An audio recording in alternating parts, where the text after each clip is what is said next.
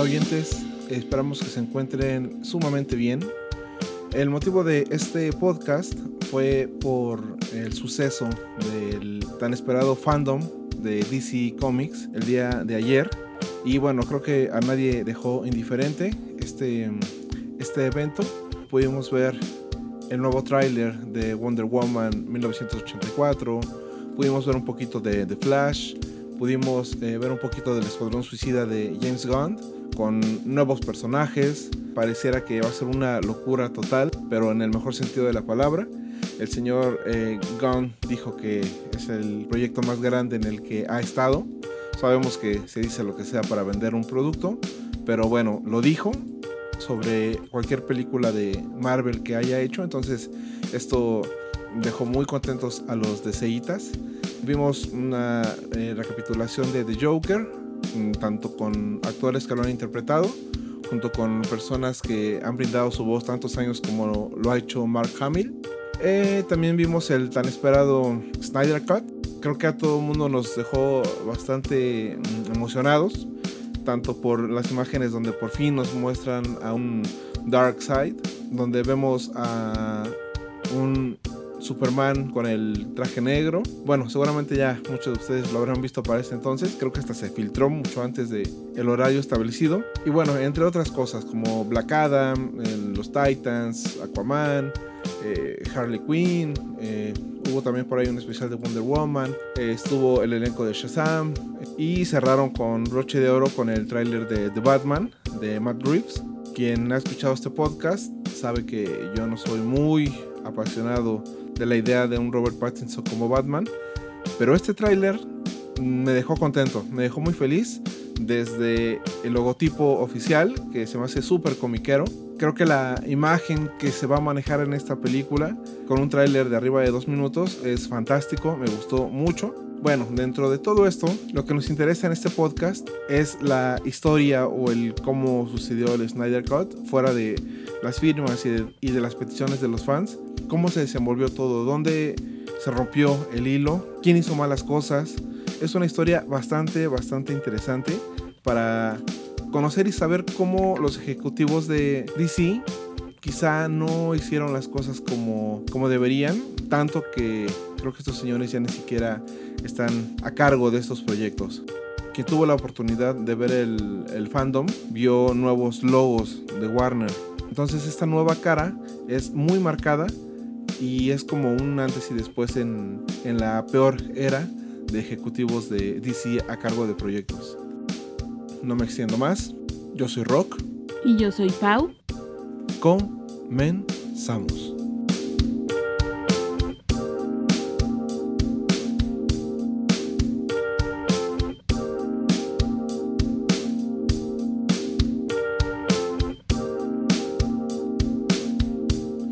Buenos días, tardes o noche, dependiendo la hora que nos estén escuchando, oyentes. En esta ocasión vamos a hablar de un tema que mm, no sé si es tan necesario, pero sí es muy solicitado. Hay mucha gente detractora, mucha, mucha gente que, que lo ve con, con, mucha emoción, pero la verdad es que nadie está dejando desapercibido este tema de, del famoso Snyder Cut.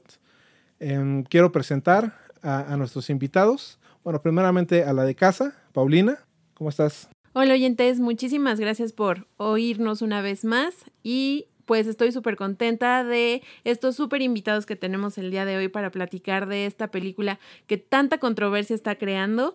Y bueno, continúa con nuestros invitados. Ok, tenemos a, al buen amigo Fer. Fer, ¿cómo estás? Muy, muy bien. Oyentes, buenas noches. Aquí estamos este, intentando dar nuestro punto de vista eh, bastante objetivo. Y por último tenemos a César. Hola, ¿qué tal amigos? Pues con el gusto de estar con, con, compañeros apasionados del cine y pues con toda la actitud para platicar acerca de esta película que ha generado tanta expectativa de, dentro de los fans de, de DC Comics. Lo primero que quiero preguntarles es cuál fue su sensación después de ver la película Digo, transportese un poquito a cuando fueron al cine o, o si la vieron en casa.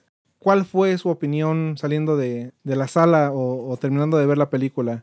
Fer. Mira, yo soy muy este, caballeroso. Yo diría que primero las damas. Buenísimo, y, buenísimo. Por favor, Pau, te cede la palabra, Fer. Ah, muchísimas gracias, Fer. Pues, híjole, híjole, que yo creo que aquí me van a, a matar, pero bueno.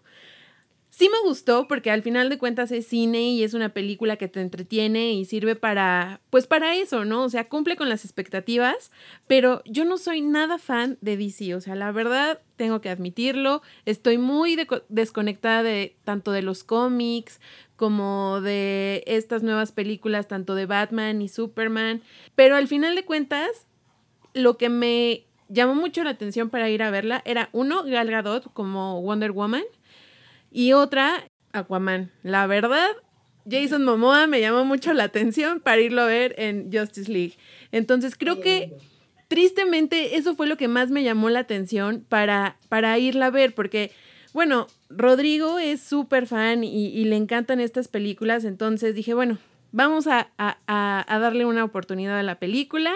Me entretuvo más, no sentí que fuera una película que causara tanto revuelo como se esperaba. O sea, veníamos de estar viendo películas de Endgame y de todo este hype que se vivía por Marvel.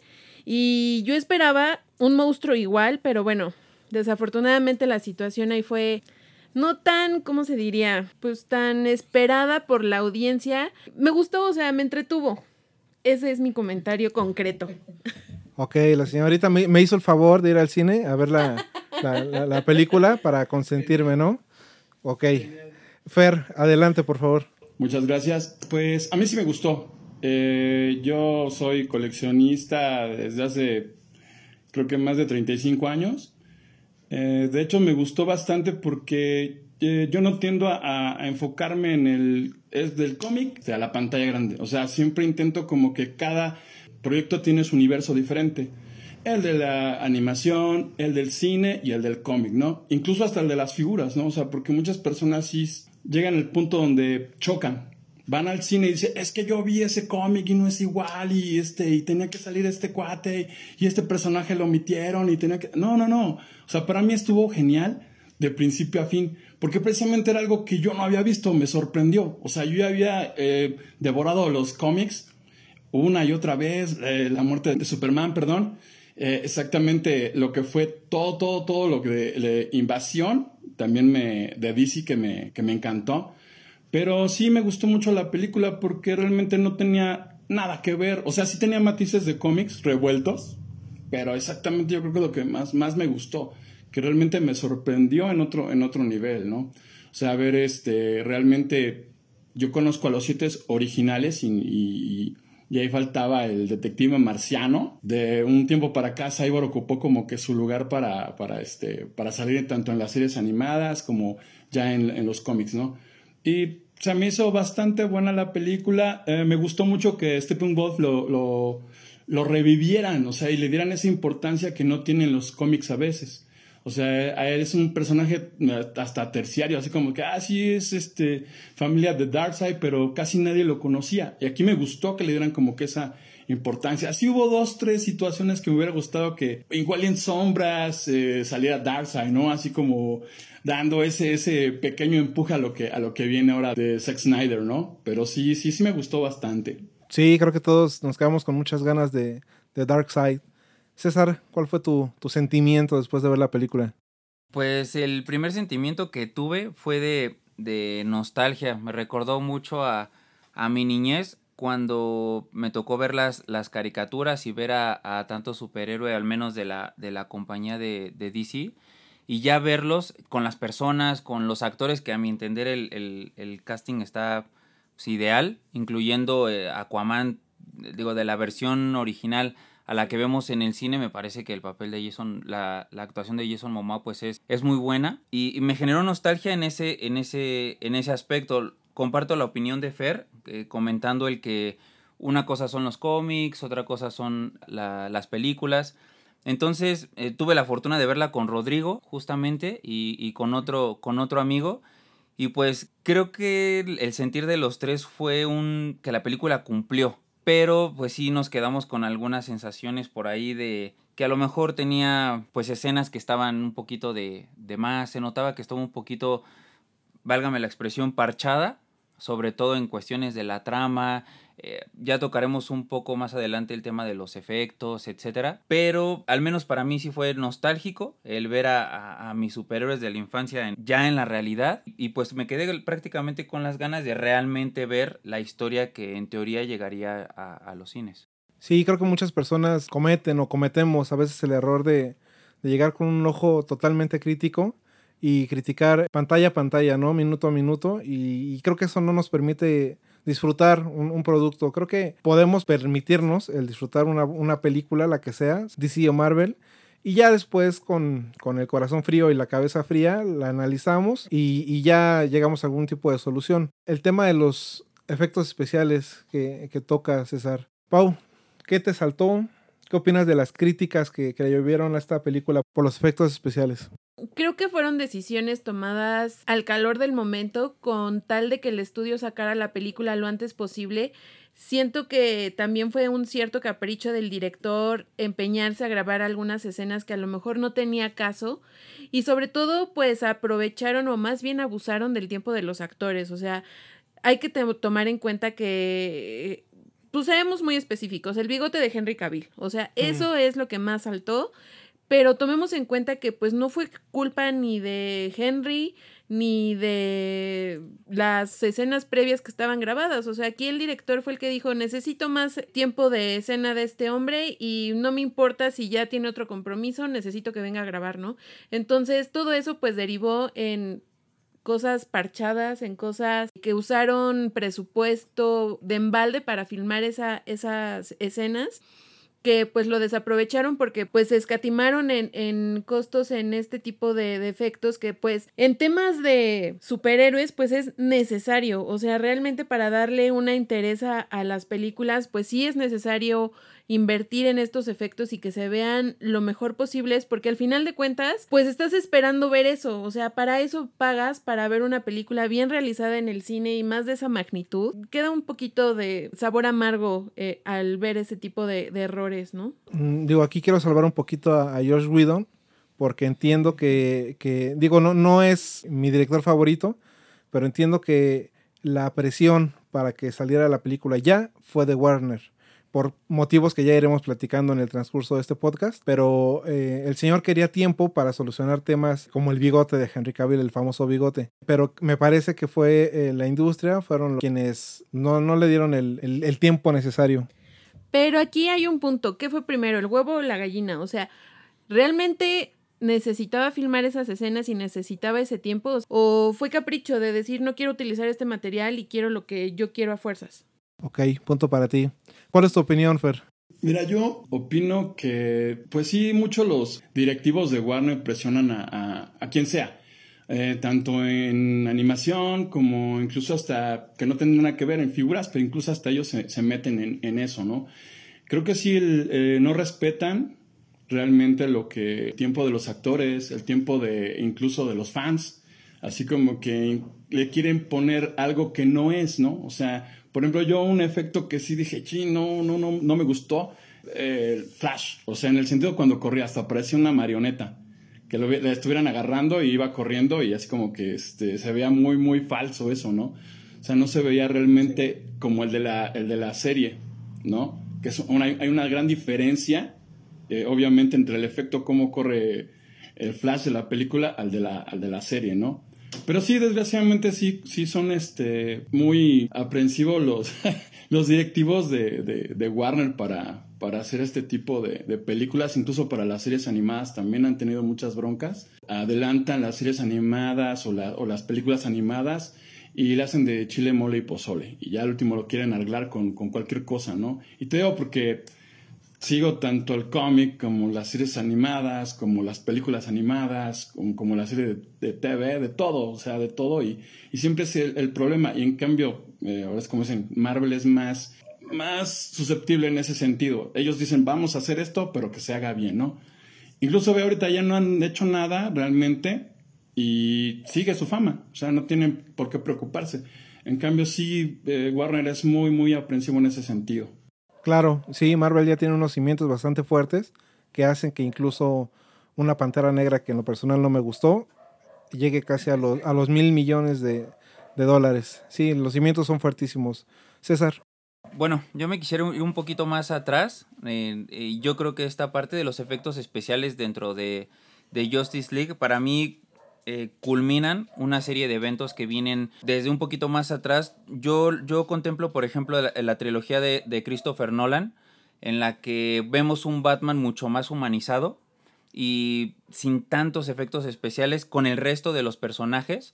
A partir de ahí, como que la, mayoría de fans de, no solamente de DC, sino de, del cine en general, pensaron que a partir de la forma de trabajar esta trilogía, iban a continuar las demás películas dentro del universo de DC. Incluso lo vemos en, en Man of Steel, que desde mi punto de vista es una gran película, a mí me, me gustó muchísimo, pero también se le criticó muchísimo. Por ejemplo, eh, desde las tomas por ahí de la que tiene las peleas, sobre todo entre Superman y, y, el villano en ese momento, el General Zod. En esa parte de los efectos recibió muchas críticas, ni hablar de la villana de, de Suicide Squad, de, de Enchantress.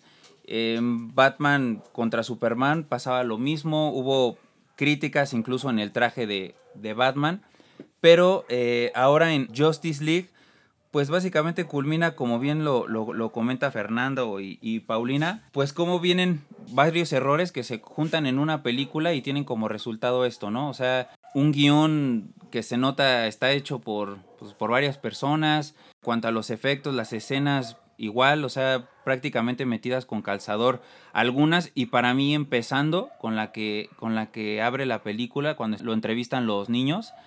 O sea, se nota la mano Marvel por ahí. E incluso eh, a mí una de las escenas que más me gusta es donde está el, el vagabundo con el letrero que dice lo intenté. Digo, muchas personas ahí entre rumores se asegura que fue un guiño de Whedon al decir, pues intenté salvar esto y, no se pudo. Entonces, tantos problemas que ha tenido la película, pero también el cuestionarla por tener un presupuesto de casi 300 millones de, dólares y que tengan problemas en efectos como lo del bigote de, Henry Cavill, eh, incluso ahí con Wonder Woman también hubo ciertas polémicas en algunas escenas. Entonces, pues creo que, que DC, para bien o para mal, pero da de qué hablar y últimamente prácticamente lo haga bien o mal, siempre, siempre tiene críticas. Les puedo asegurar que en el momento que vi esa escena del, de la entrevista a Superman, yo creí que era eh, algún tipo de aplicación, ya saben, de estas donde se montan los rostros de los famosos y que los niños estaban jugando con algún tipo de aplicación porque, digo, pues era Superman. Creí que era eso, pues mm, creo que son muy bien ganadas todas las críticas que ha tenido esta película. Pau, ¿qué opinas de Zack Snyder y Josh Whedon? Híjole, creo que como también lo menciona César, creo que no podemos juzgarlos solamente a la sombra de esta película porque creo que ambos tienen una trayectoria distinta y han hecho cosas buenas cada quien por su lado pero creo que al momento de interpretar la idea de tres jugadores importantes, que fue la de Snyder, la de Whedon y la de Warner, pues es ahí donde empieza a haber problemas, ¿no? O sea, ahí es donde como tres visiones distintas de un solo producto pueden causar algunos desperfectos, ¿no? Y sobre todo tratar de encajar en pues en el estatus que se tiene de este tipo de películas de bueno, de superhéroes a la sombra de Marvel, ¿no? Entonces, tener un contrincante como Marvel y tener pues una expectativa alta porque pues era la primera vez, como bien lo menciona César, de, de, ver a Justice League completo en el cine y durante mucho tiempo no se había tenido algo así. Híjole, sí fue un reto yo creo que para ambos directores. Lo trataron de hacer lo mejor posible, pero yo creo que si hubiera habido otra situación y un control 100% pues de cualquiera de los dos en llevar su película, hubiéramos tenido un proyecto a lo mejor un poco mejor. Ok, de acuerdo. Fer, ¿qué opinas de estos dos señores que están en, en la mira? Sabes que el problema siempre ha sido, y de cualquier director que intenta mm, hacer una película basada en los cómics, que realmente no piensan en los fans. O sea, no piensan como nosotros el sentido de que ellos no se divierten porque ellos tienen que sacar un trabajo, ¿no? Los obligan, por ejemplo, en este, en este sentido, yo creo que Snyder y Whedon están, pero súper presionados porque incluso la compañía DC desde hace tres años ya está este, quebrando. De hecho, en este año, pum, acabó por quebrar eh, los cómics, las figuras. todo se fue ya este, al demonio. Pero yo creo que imagínate toda la presión que tienen ellos al que tiene que salir ya el producto, porque ya se nos va a acabar la concesión, ya no va a haber más este, personajes de DC porque la compañía ya va a quebrar. Entonces yo creo que sí tenían una presión pero excesiva. Y desgraciadamente eso no les permitía como, vuelvo a lo mismo, ¿no? Divertirse, o sea, el, hacer una, una, una película que ellos se pusieran del lado de los fans y decir, mira, esto puede pasar, porque al final de cuentas eso es lo divertido de un cómic, es fantasía, ¿no?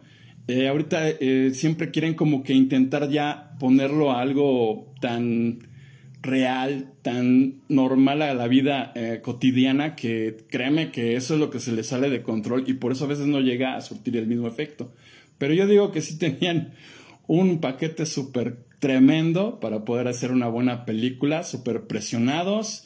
De hecho, el, el, incidente que tuvo este Snyder, lo de su hija y todo eso, así fue como bastante cañón, ¿no? Ya con ese, con eso en mente, créeme que nadie creo que va a querer hacer una película, ni siquiera va a querer hacer nada, ¿no? Y dejarle todo el paquete a Whedon, estuvo cabrón, la verdad, en ese sentido. Yo opino que tuvieron un paquete muy, muy rudo, pero al final de cuentas lo sacaron. Bueno, vuelvo a lo mismo, casi no tengo muchas críticas malas para las películas de Batman contra Superman, La Mujer Maravilla, Aquaman. Sí, claro, tu comentario va, va muy de la mano con, ticaba eh, Eric Elizalde, un, un, par de podcasts atrás lo, lo pueden escuchar.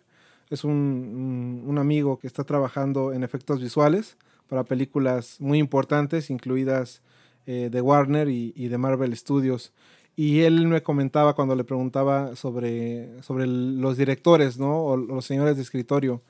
Y él, la diferencia que me daba es que en, Marvel pareciera que hay más, más frikis, pareciera que hay, hay más nerds, gente que, está mucho más metida desde su niñez en el mundo de los cómics y eh, a diferencia de los señores de, Warner, que son más de, corbata y, de camisa, y que quizá ahí se puede ver un poquito como el amor a, las cosas.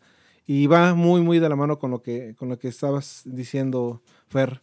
Eh, César, ¿cuál es tu opinión de, de estos directores? Bueno, para mí, eh, Zack Snyder es un director que, que, al menos en el cine con superhéroes, pues creo que ya había demostrado su calidad con The Watchmen, donde en lo personal no soy fan de la película, pero creo que es un trabajo muy bien realizado. Incluso es de esos pocos trabajos donde hay superhéroes incluidos que tanto la crítica como los fans le dan una muy buena recepción. Pero eh, también desde la primera película de, este universo extendido de, DC Comics, de, me refiero a, Man of Steel, recibió muchas críticas. O sea, desde la parte seria, el tono oscuro, cuando la gente esperaba un Superman mucho más alegre, e incluso la paleta de colores mucho más viva para, para el espectador. Entonces, eh, yo creo que DC, teniendo todo el camino a su disposición, y todo el camino me refiero también al, a lo que es el control de sus personajes, el poder elegir a los actores que encarnaran de mejor manera a los, a los mismos. Eh, yo creo que este poder se lo, se lo dejaron a un solo hombre, a Zack Snyder. No dudo de la calidad de Snyder, pero sí creo que darle todo el peso de tu universo a, una persona, que él por supuesto se mantuvo con, con su visión, incluso lo vemos en, en Batman contra Superman, donde la película recibió muchísimas críticas e incluso se planteaba despedir al, director. Desafortunadamente tuvo esta situación, como bien lo comenta Fer, del suicidio de la hija de, de, Snyder, que lo alejó de, de, Justice League. Pero ya se venían ahí comentando que, que, el estudio quería pues darle la oportunidad a otro, a otro director que se encargara de, las películas que restaban en, en el universo de DC a lo que a mi entender generó que el estudio por esta presión en, la baja taquilla que tuvo, por ejemplo, Batman contra Superman, digo Suicide Squad que no pertenece a Snyder, se relaciona, ¿no? Dentro de este, de este universo y para mí la presión de, de competir con Marvel, traer a un director que en teoría estaba probado en el cine de superhéroes como lo es Whedon llevando al cine Avengers 1 y eh, la era, Avengers la era de Ultron, entonces me parece que ahí ya quisieron como cambiar un poco la temática de este universo un tanto sombrío, serio, que pues insisto, en Justice League culmina este desorden, ¿no? De tantas partes que el mismo Zack Snyder lo acaba de, de, declarar. Él preferiría destruir la película a utilizar una sola toma de Whedon. Entonces yo creo que ahí eh, no sé si sea ego, pero sí te habla de las visiones totalmente opuestas que se tienen para un proyecto e increíblemente cómo un estudio puede unirlos en el mismo proyecto y que cada quien salga diciendo lo que hizo bien o hizo mal el, el otro. Entonces, esto para mí refleja por dónde se está yendo el universo de, de DC. Y ahora esperar con Zack Snyder, el, el, si puede resurgir con las propuestas que tiene ahí con HBO Max para continuar con, con el proyecto, ya sea por película o por series, pero me parece que tanto Snyder como Whedon hicieron lo que tuvieron en las manos para poder este, solventar este, este proyecto. ¿Creen que haya tenido mucho que ver la trilogía previa de eh, Batman para el tema de, de, la inspiración que tuvo Zack Snyder acerca de hacer estas películas un poquito más oscuras de lo que venía para DC? Tiene que ver, de hecho, Christopher Nolan fue el, el el iniciador, llamémoslo de esta forma, de todo el proyecto empezando con el hombre de acero. Eh, ya, ya lo iremos contando eh, a lo largo de, de este podcast eh, en la historia, pero por supuesto, ¿no? Nolan es una figura de autoridad, se lo ganó a pulso con la trilogía de Batman. ¿Y qué opinas, Fer, de, del señor Nolan con, con todo este universo de superhéroes? Pues la verdad me gustó mucho su trabajo, o sea, te comento siempre, ¿no? O sea, no... Yo creo que soy de las personas que realmente sí no pelean con el cómic y, y con lo que ve en la pantalla, ¿no? O sea, yo cuando vi la trilogía de Batman dije, ok, bastante bien. Lo único que sí no me gustó fue mucho, mmm, creo que el Bane. Le faltó, le faltó sustancia al cuate, ¿no? Para que obviamente como que diera ese, ese personaje tan bestial que es él, ¿no? O sea, tan sádico que es, ¿no? Le faltó un poco, pero fíjate que sí, o sea, sí, sí me gustaron mucho, incluso eh, lo que comentaban de la máscara, ¿no? Precisamente que creo que la primera o la segunda no me acuerdo bien, que no le dejaba girar bien el cuello, como que el traje sí no era, no le permitía hacer este varios este, movimientos, como que sí, sí, le, sí les fallaba en ese sentido, ¿no? Pero realmente la última fue el hitazo para mí. O sea, ver a la gatúbela, sea, todo más, un poco más oscuro, porque exactamente yo creo que es eso, ¿no? Eh, siempre ven a los personajes de Marvel como eh, la alegría y, este, y, y, la faramaya al final, ¿no? Y realmente, si nos ponemos a ver, eh, en el universo DC todos sus personajes son como dioses. O sea, pones a un villano de DC en el universo de Marvel y créeme, o sea, acaba matándolos a todos, ¿no? O sea, no, no necesitan hacer nada más. Y te estoy poniendo incluso un Lex Luthor, o sea, fácil y rápido, ¿no? O sea, no se compara con ningún villano de, de, Marvel. Y no menosprecio Marvel, pero ellos son muy así como la Villa Pingüino, yo les digo, que al final de cuentas matan a todos y al, y al último, ay, no, no manches, mira, con el chasquido de no sé quién, o la gema de no sé qué, o el universo de bolsillo de quién sabe quién, resultan todos vivos otra vez, ¿no? O sea, como que siempre anda eso. Y en cambio DC siempre agarra y destroza sus universos. O sea, los hace pedazos mata a sus personajes, no los revive, porque de hecho no los revive realmente, más bien como que es otro eh, Superman de otra realidad, de otro universo, el que viene a tomar el, lugar del, del, que estaba, ¿no? O sea, es lo que más me gusta y exactamente cuando Nolan empezó a hacer esto con, con esta trilogía dije, ok, creo que tengo que verla este, bastante bien y a, y a, detenimiento, ¿no? Porque había visto otras películas de Batman y todo eso y la verdad, híjole, sí, dejaban mucho que desear, así cuando de hecho, la verdad, eh, con Keaton estuvo muy padre la primera, lo que fue Batman. La ya de, la verdad, el, regreso ya así fue así como que, híjole, Danny DeVito, como que no, no, ya no me gustaba mucho, ¿no? La gatúbela, mira, les quedó genial. Pero sí, o sea, de hecho, como dicen todo, tiene que ir evolucionando, ¿no? Cuando el personaje lo interpretó Val Kilmer y se puso el manto del murciélago, te juro que dije, no, me voy a matar, ¿no? O sea, ya, ya, aquí hasta aquí llegó DC, ya no hay salvación para ellos, ¿no? O sea, vi un Batman que ríe, ¿no? O sea, así una mueca que dije, no manches, Batman jamás haría eso, ¿no? En, en determinada escena, ¿no? Ya cuando fue George Clooney dije, no, ya, de plano, ahí murió. Batman ya murió para mí, ¿no? Pero te digo, o sea, realmente yo creo que Nolan sí, sí rescató eso, o sea, como que volvió a llamar mi, mi, atención en ese sentido. Y al hacerlo tan, tan oscuro, ¿no? O sea, sí, sí me gustó bastante. La manera en que Christopher Nolan retoma el personaje me parece la mejor. la mejor de nuestro tiempo. Incluso él mantuvo su, su idea de sostener a Christian Bale, que cuando fue anunciado recibió muchísimas críticas, pero al final entrega una, una actuación, pues me parece, de las mejores que ha tenido el, el, el personaje. Y creo que esta, esta trilogía tuvo un, un puntaje tan alto que pues, puso el estándar de, de DC bastante elevado.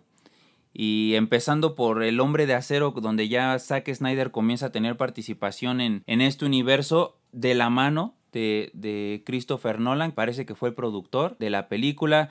Incluso él estuvo ahí en el set de grabación, convivió con los, con los actores, intercambió opiniones con el director. Y, y se nota la mano de Nolan en, en, este universo pero definitivamente lo que hizo, lo que hizo Christopher Nolan eh, nos deja con las ganas de, de, querer volverlo a ver en futuros proyectos, incluso ahora para HBO Max. Sería ideal ver a, a Nolan retomar eh, no solo con Batman, sino con algún otro personaje que pueda, pueda explorar un poquito más su historia. Sí, como lo comentaba, en un principio Nolan ya se ganó el, el top 5 por lo menos para mí de mejores directores. Y no hablando solo en temas de, superhéroes, que los fans somos algo especial y, así te traigan al, supuesto mejor eh, director y productor. Hasta no ver el producto no lo vamos a, vanagloriar ni mucho menos. Y este señor es completamente redondo en, su trabajo. Eh, siguiente pregunta, Pau. ¿Para ti es necesario el Snyder Cut? Híjole, creo que soy la persona menos indicada como para decirlo porque creo que mi nivel de ñoñez en, en temas de, de DC no es tan alto. O sea, como lo vuelvo a decir, la película que conocemos hoy en día no es mala, pero sí se siente un tanto parchada y que pues sí estuvo como construida al vapor. Es la impresión que a mí me da cuando a lo mejor es lo contrario, o sea que el tiempo y todo eso, eh, distintas visiones pues llevaron a lo que es. Sí es necesario porque tenemos que ver un material coherente, o sea, sí quisiéramos ver un material que presentara una sola visión de esta película o de este proyecto y creo que ya teniendo las dos podríamos decidir cuál es mejor. Lastimosamente no creo porque la visión de Widow no la vamos a ver jamás, pero sí, qué bueno. Fer, ¿tú qué opinas? ¿Es necesario realmente este famoso Snyder Cut? Eh, yo digo que sí, porque ya es la última patada que va a dar DC para, ahora sí como dicen, para salir de por la puerta grande. Y exactamente, o sea, va a ser otra visión totalmente diferente. A mí me gustaría ver realmente su visión, cómo hubieran sido las cosas en la JLA. ¿No? O sea, así como que sí me gustaría ver todos sus, puntos para poder criticarlo, ¿no? O sea, para poder decir, es una buena película. Lo vería como, no tanto una competencia, sino como otra película diferente. Ajá, otro, otro punto de vista totalmente diferente, otro universo diferente, ¿no? Para no, para no este, pelear con eso. De, de hecho, acabo de ver hace poco la serie de Krypton, donde sale Domesday, y dije, oh, jale, ese es Domesday, ¿no? O sea, a pesar de no sé cuánto le metieron en la película al Domesday, de plano sí no les quedó como este. Pero como te digo, o sea, realmente cuando algo me asombra, me gusta. Eso es, eso es definitivo, ¿no?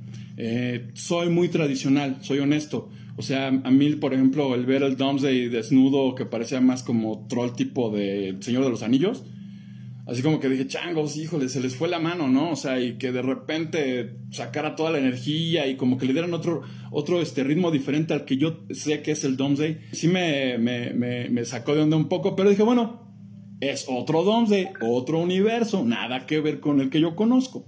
O sea, los trajes, eh, te lo juro, ¿no? O sea, por ejemplo, Aquaman, cuando lo vi con el traje, dije, ok, mmm, no se parece nada al original, pero mmm, pasa, ¿no? O sea, hacen, hacen su, su acabado que el, que el que realmente era necesario para este actor, ¿no? Pero en sí, sí me gustaría que, que, lo sacaran, la verdad. De hecho, pues estoy esperando con ansias para, para poder verlo y, y poder decir una buena crítica de, ese corto, como le dicen, ¿no? Que es de cuatro horas casi, no inventes, yo no lo veo lo corto, pero bueno, ahí está, ahí está en la mesa. Sí, que en realidad no es el corto de Zack Snyder, así le pusieron, pero ese corte nunca llegó, apenas lo están preparando y apenas lo vamos a tener. Entonces, César, ¿qué opinas? ¿Es necesario? ¿Lo esperas? ¿No lo esperas? ¿Es necesario? Depende para quién.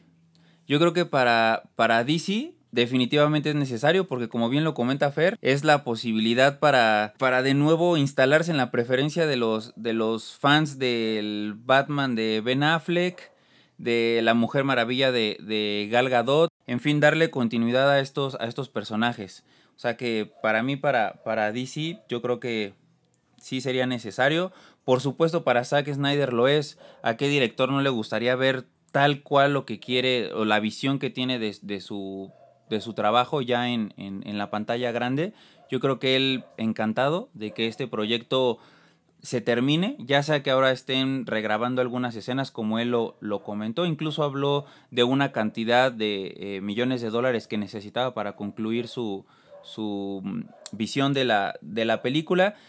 Hablando ya un poquito como, como fan, pues sí, la verdad es que es un, es un corte que genera pues mucha, me gustaría decir, curiosidad, pero incluso hay muchos fans que se han quejado porque dicen que esta es como una forma más de obtener dinero de los, de, los que realmente son fanáticos, porque incluso desde películas anteriores se nos viene hablando de que cuando salgan en, en las versiones físicas, me refiero al Blu-ray y DVD, va a contener el material no incluido en el cine, caso específico Suicide Squad, que vimos escenas contadas, pero al final no es la visión de David Ayer, ¿no?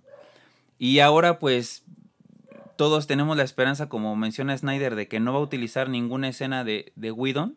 Entonces posiblemente sea una película un poquito más coherente, ya que esperemos realmente contenga la visión de una sola persona, que no tenga eh, la mano del estudio, de otro, y mucho menos de, de otro director.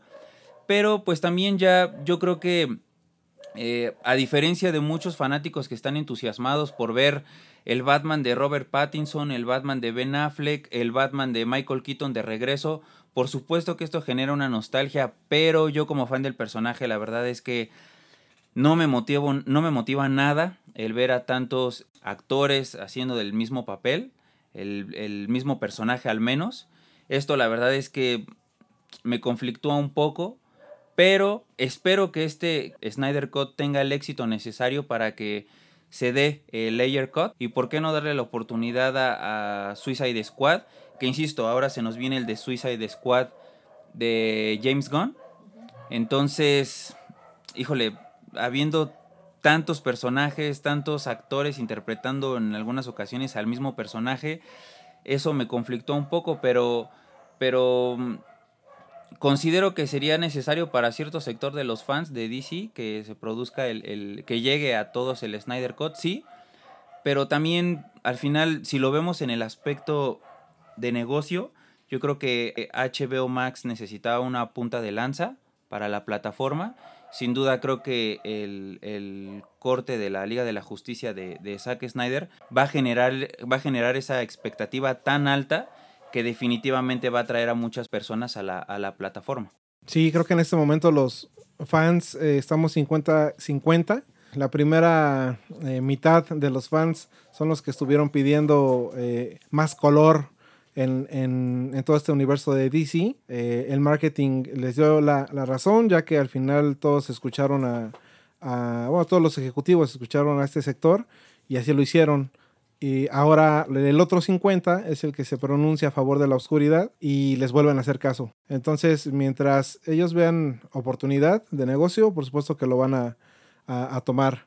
Em, y llegando a este punto de los fans, Pau, te pregunto, ¿hasta qué punto el público o el fandom se está inventando la mejor película de todos los tiempos con este Snyder Cut?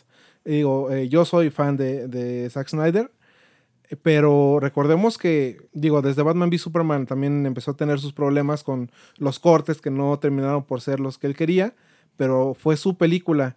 Llegó la versión larga, eh, puso felices a, tanto a críticos como a fans, pero es la misma persona quien va a hacer esta película. ¿Por qué la gente se está volviendo loca pensando que viene el mejor producto jamás visto en la historia?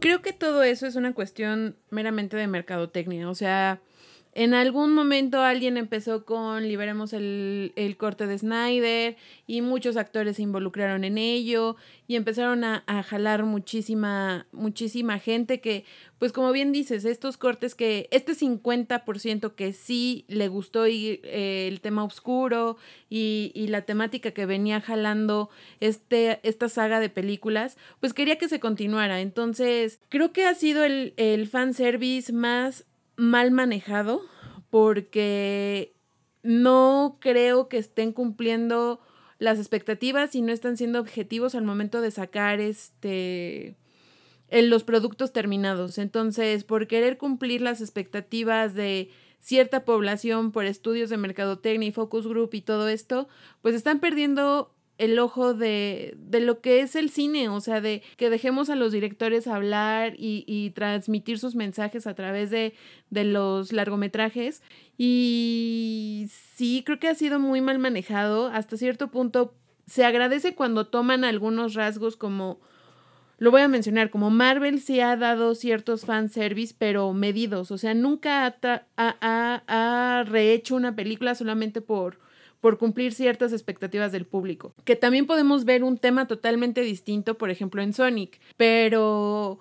Híjole, es que iba a ser imposible que ese personaje pudiera entrar en una taquilla eh, competitiva, pero bueno, eh, no sé, o sea, siento que los directores tienen que tener una voz más firme y, y tratar de proteger sus productos de los estudios y aunque a veces eso represente, pues a lo mejor llevarte tu, tu visión a otro estudio no tan, pues de, de gran peso, ¿no? A, a, una parte un poquito más independiente.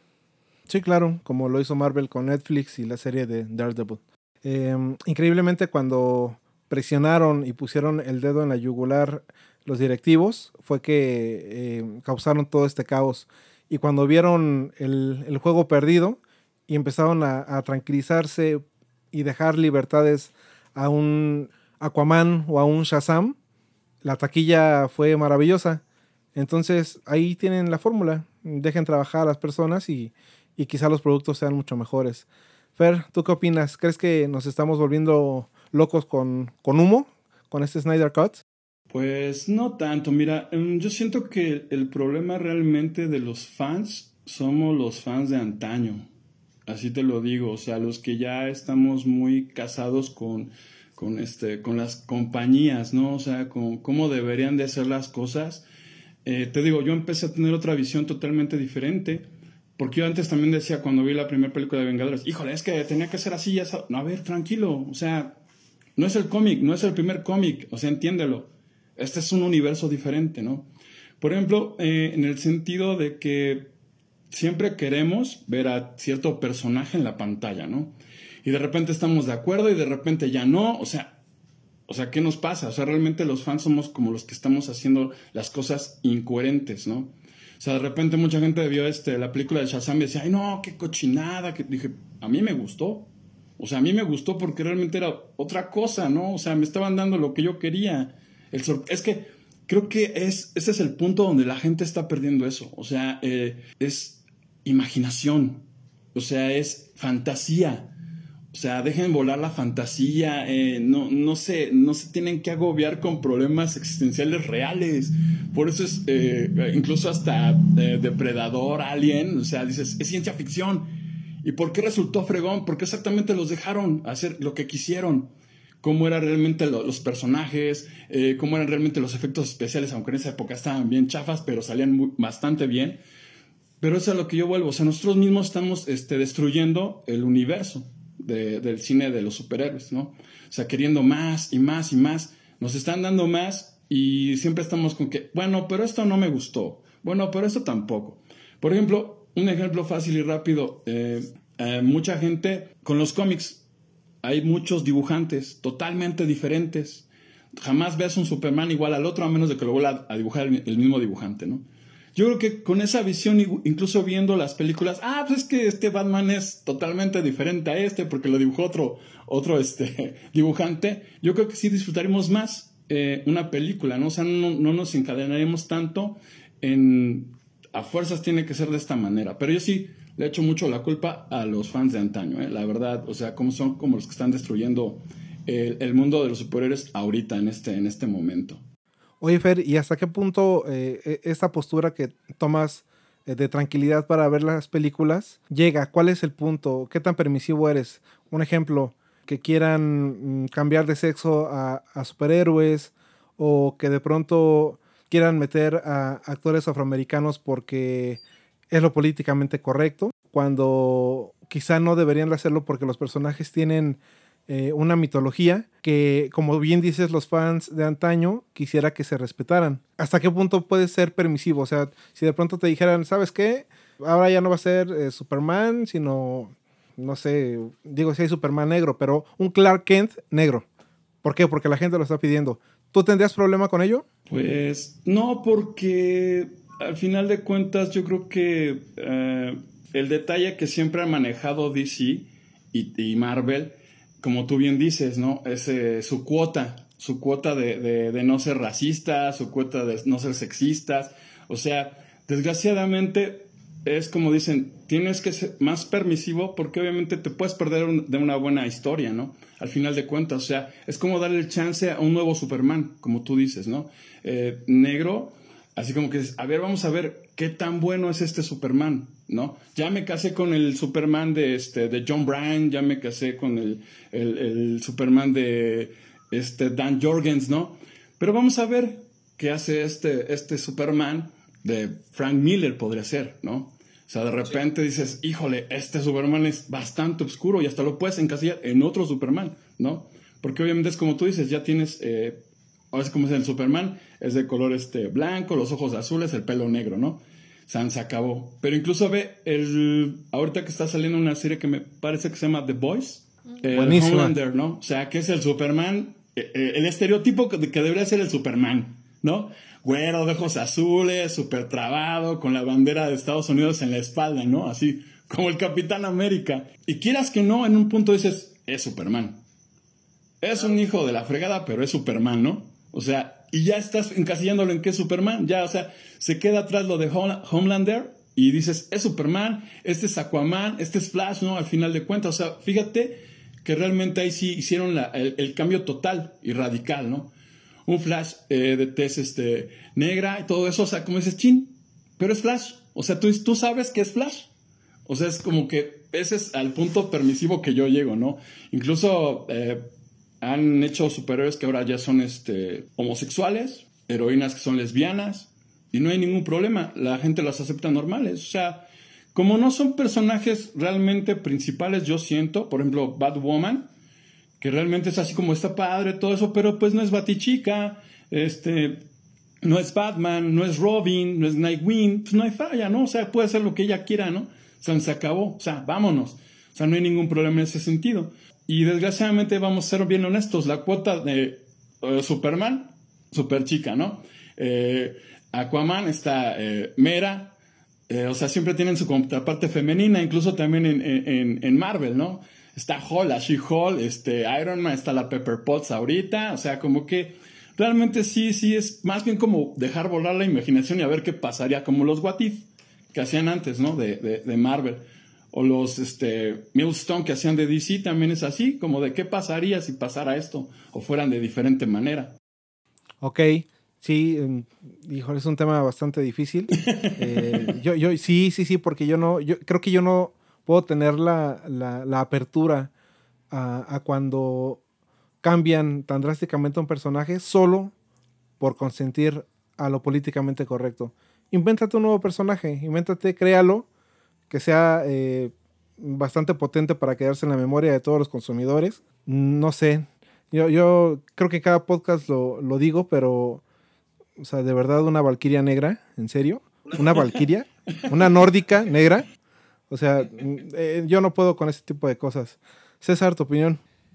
Pues yo voy a regresar un poquito a lo que fue la pregunta inicial de este debate, porque ya si hablamos un poco del cambio de raza que le están dando algunos personajes, incluso eh, de sexo, pues ya es entablar una, una plática pues mucho más larga. Pero ¿hasta qué punto nos estamos inventando la mejor versión de la Liga de la Justicia? Híjole, yo creo que es parte de lo que nos están vendiendo. El mismo Zack Snyder nos ha dicho prácticamente que esta va a ser bueno, la película del año, si es posible. Por supuesto, está hablando bien de su, de su trabajo, pero yo solamente espero ver la versión de un director completa, eh, al menos trabajando para, para Warner y estando involucrado en el, en el universo de DC Comics, que llegue completa y poder determinar si nos gusta o no. O sea, yo creo que habrá fanáticos que queden conformes con, la película y no solamente con el cine de, superhéroes. Incluso yo con, con, Rodrigo hemos tenido ahí algunas este, diferencias en cuanto a las películas de Christopher Nolan. O sea, hay, hay películas en las que coincidimos, por ejemplo, en Interestelar, que me parece una, una gran película. Incluso amo el, el soundtrack de esta, de esta película, me parece genial. Pero hay películas como por ejemplo Inception, en la que me parece una muy buena película, pero no soy tan fan. Pero aún así no le quito mérito al, al trabajo de Christopher Nolan. Lo mismo para mí representa el señor Zack Snyder dentro del universo de DC Comics. Hay gente que le gustó la película de Batman v Superman, yo me incluyo. Hay gente que no soportó la, versión que vimos en el cine de dos horas y media aproximadamente. Inimaginable que soportaran las tres horas. Yo la verdad la disfruté mucho porque me dio una versión de los personajes mucho más humanizada, conflictuada incluso hasta con sus intereses románticos. Pero en esta Liga de la Justicia básicamente espero que por fin llegue una, una visión completa del director a, la gran pantalla, como me parece sucedió con, con Shazam. Quiero pensarlo así, al menos dentro del universo de, de DC. Solamente me gustaría ver eso, que en esta Liga de la Justicia sea la mejor posible que nos entregue Zack Snyder. No sé si va a ser la mejor película, la verdad no lo creo, pero definitivamente me gustaría que sea la mejor que nos pueda entregar Zack Snyder. Sí, correcto. Aquí me surge un tema mucho hablando de, de los fans. ¿Qué tanto estamos hablando de un disgusto por los puristas, por los que sí sienten que deben respetar los cómics y todo esto? ¿Y qué tanto tenemos que volver a estas películas canon? O sea, mucho se ha manejado este mismo tema del fanservice, de cuánto puede aportar el público hacia la producción de estos contenidos, y lo hemos visto como en películas como Star Wars, o sea, cuánto se respeta y se vuelve canon y cuánto realmente pues fue meramente producto de marketing para jalar más audiencia. Entonces es aquí donde yo siento que hay un gran debate que se puede abrir por ese tema, o sea, ¿se van a volver canon estas películas? ¿Con qué se van a medir? O sea, ¿cómo puedes tú decir que es buena, porque a lo mejor ustedes mencionaban, bueno, Fer mencionaba, no me gustó la película de George Clooney, pero por ejemplo, yo recordando, esa era una película que a mí me encantaba porque sentía que estaba viendo la caricatura con personas en vivo. Entonces, dices, ¿qué tanto está bien, qué tanto está mal? O sea, ¿cuál es el punto? En la caricatura no se le marcaban los pezones a Batman, perdón. bueno, sí, sí, sí, sí ya por último, antes de empezar con, esta, con esta historia y con este drama llamado Snyder Cut, quiero que, me platiquen qué opinan de, las últimas declaraciones del señor Ray Fisher, eh, mejor conocido por Cyborg, en contra de, de Whedon. Eh, entiendo que eh, alzó la voz denunciando maltratos. Ayer platicando eh, en la noche con César me platicaba que incluso ya hay una, una investigación acerca de, pues, de qué, qué, estaba pasando en la filmación, ¿no? ¿Por qué tanto maltrato o tantas injusticias como las está denunciando eh, el buen Cyborg? ¿Tú qué opinas, Pau? Creo que es un momento de alzar la voz en cuanto a estos temas porque, pues sí, obviamente nadie debe recibir malos tratos al realizar su trabajo, pero también creo que puedo entender más no justificar la forma de ser de, de Whedon al momento de realizar la película por la presión. O sea, creo que es un tema que hemos manejado mucho. La presión Supongo que al momento de estar realizando la película ha de haber estado por los cielos, o sea, realmente ha de haber sido un trabajo muy estresante para todos el realizar esta película y sobre todo frustración, o sea, yo creo que cuando te encargan terminar algo que no empezaste, pues creo que a cualquiera de nosotros pues le puede frustrar un poquito el no poder seguir con lo mismo, ¿no? Y los actores pues al momento de regrabar y todo esto decir, oye, yo ya te había completado una película, ya habíamos cumplido con, ciertos tiempos, pues también esa frustración de, híjole, lo tengo que volver a hacer y pues no, no estoy de acuerdo en, en los malos tratos en ningún trabajo y en ningún tipo de, de ambiente laboral, pero híjole, creo que fue resultado de las circunstancias. Sí, claro, creo que también estaríamos haber estado ahí para poder juzgar completamente, pero cuando el río suena es porque agua lleva, ¿no? Fer, ¿qué opinas?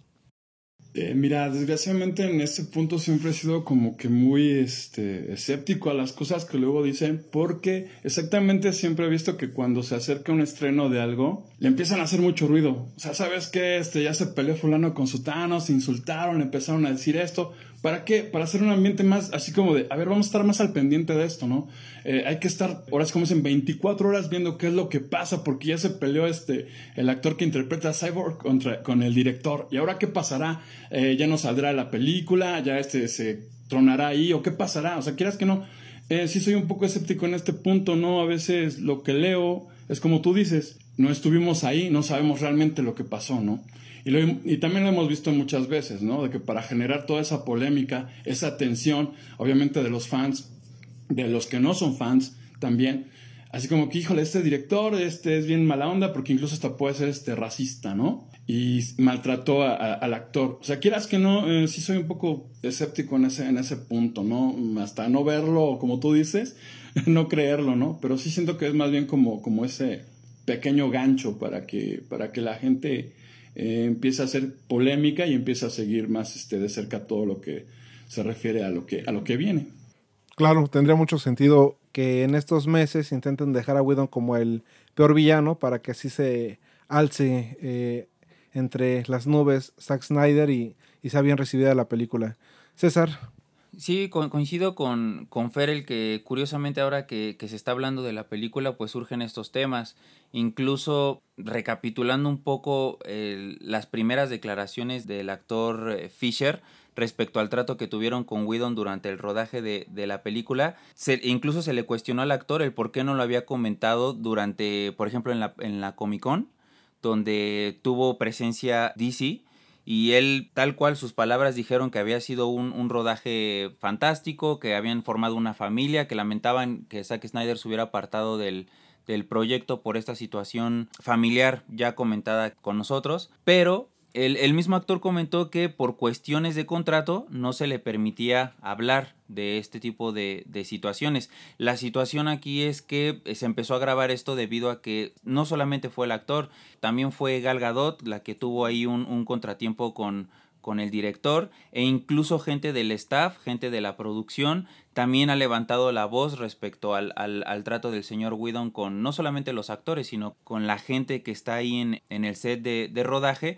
Y por ello, como, como lo comentó Rodrigo al, al, plantear la pregunta, es que ya se está generando una, una investigación hacia el señor Whedon por estos supuestos malos tratos con el elenco y por supuesto con la producción dentro de la, de la película que yo creo que no, no, en teoría no pasará de eso, de una, de una investigación que genere hasta cierto punto morbo entre los fans y los no fans de DC, que simplemente se, entusiasmarán más por ver esta película.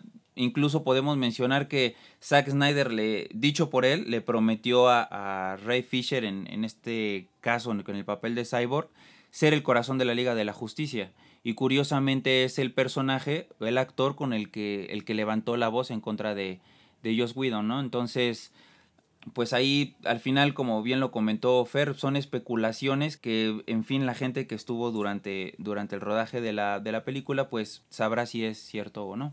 Recordemos que también en este mundo, pues al final de cuentas son negocios y como bien se dice, no hay publicidad buena ni mala, hay publicidad meramente. Entonces, van a tratar de crear todo el hype posible alrededor de la película, sea bueno, sea malo, sea controversial, sea lo que sea, pero tanto el estudio como la plataforma, como los actores para permanecer en los papeles, necesitan de toda esta publicidad que se va y se está creando alrededor de, este corte. Sí, claro. Creo que los involucrados son los únicos que van a saber qué fue lo que, lo que ocurrió. Pero como bien dices, Pau, todo el mundo está hablando de, del Snyder Cut. Y ya entrando en esta historia llamada Snyder Cut, empecemos desde el principio, y esto es con el Hombre de Acero, que a mi gusto es donde encontré al mejor Superman que he visto en la historia.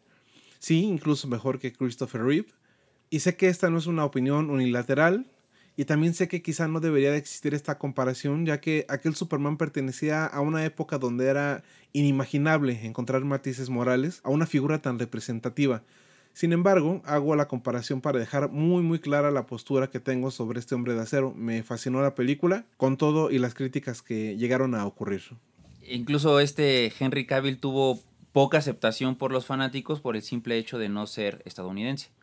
Recordemos que el actor es inglés y esto pues básicamente para, para los norteamericanos pues es casi casi antipatriota, ¿no?